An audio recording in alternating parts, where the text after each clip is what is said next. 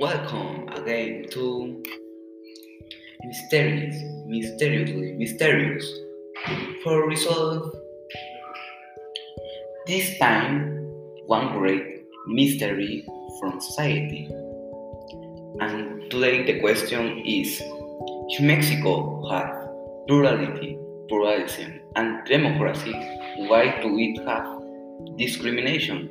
So, to answer this mystery, mysteriously mysterious, we have an special guest. Okay, Alfonso? Oh, thanks for inviting me to your program, Rodrigo. Yes, so tell us, Alfonso, why Mexico is having this problem? Well, Rodrigo, in my studies, I found that the discrimination is part of society because it was part when the civilizations were conquered by the Spanish people. Oh, Rodrigo, oh, Alfonso, so you are telling me that the European people came with the discrimination to Mexico? Affirmative, Rodrigo. So, the civilizations were conquered, and this made that made that civilizations were colony of from Spanish. In this period of time, Mexico, the most clear example of discrimination was the casta system. And tell me, Alfonso, what's, what is the casta system?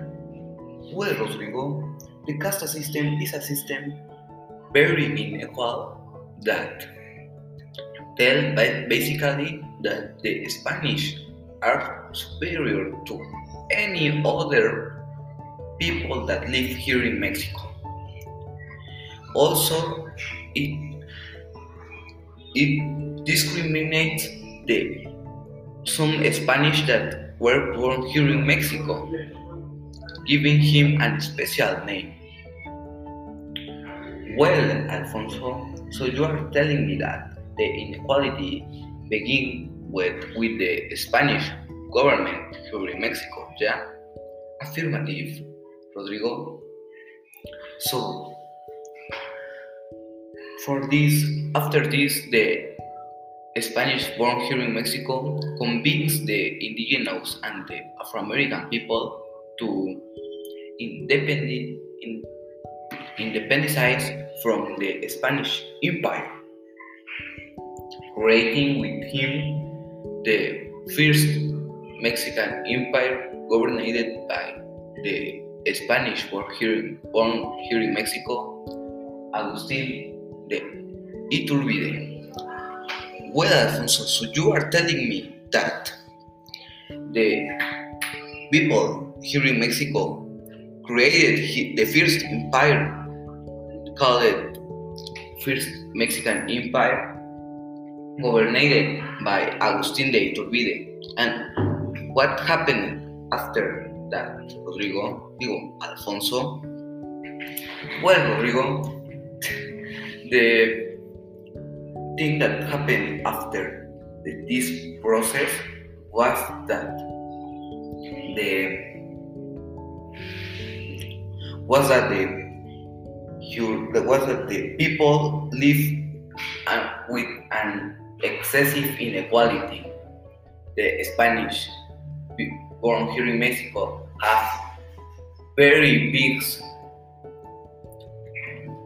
very big privilege and the in, and the Afro-American and indigenous were in the same conditions that before independence from Spain.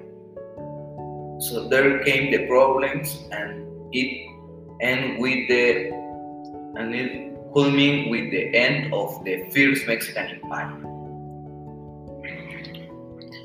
Well, Alfonso, so you are telling me that the inequality made that the first Mexican Empire go down and what happened after this? Well, Rodrigo, the answer to this was that came the first president to the power, and that was the Mestis with the Mestis Guadalupe Victoria, and this was the first president of Mexico. So, with this new government system, born the democracy here in Mexico.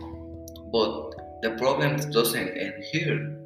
After that came another people called Santa Anna.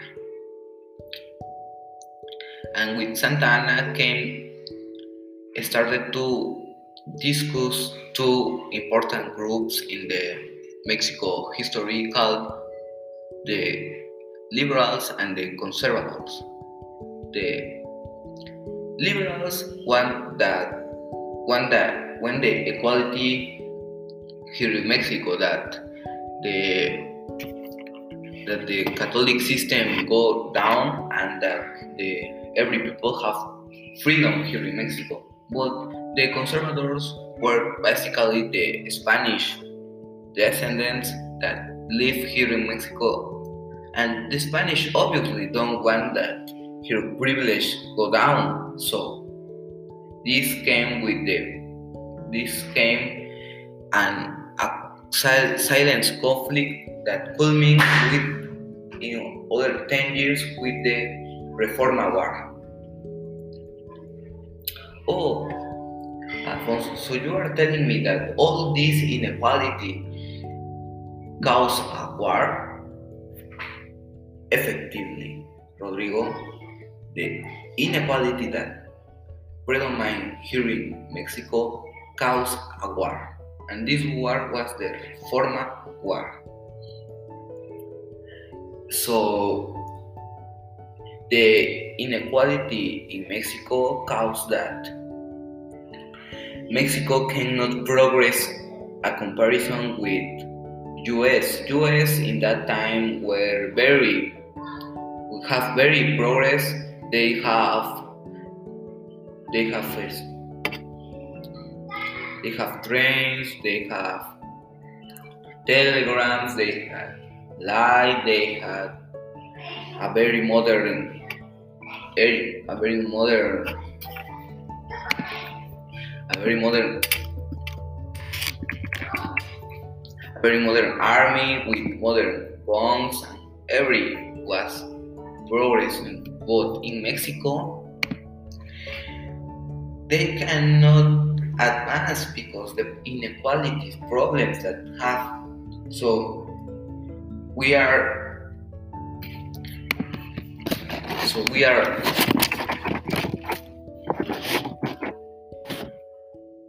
we are overdue to that time making and this was provoked by the inequality by the inequality that caused the in the beginning of Mexico like an independent nation.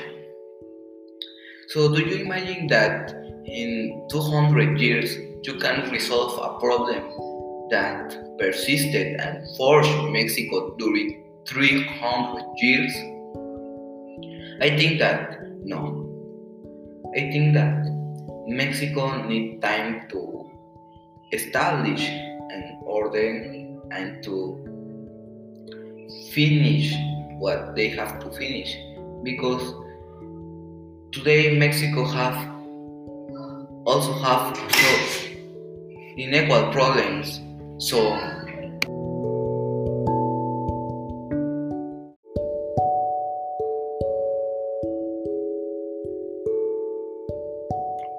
so these unequal problems can be solved to the night at the morning we need to wait that the democracy, the pluralism, and the plurality made it, made his job.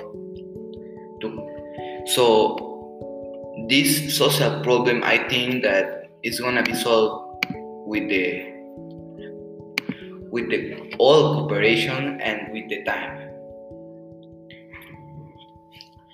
Thank you, Alfonso, for this information. Thank you. Thank to you, Rodrigo, for inviting me to this program. Well, they have Alfonso. So, with this, I finish and I see you in another edition of this program, Mysterious, Mysteriously Mysterious. And goodbye.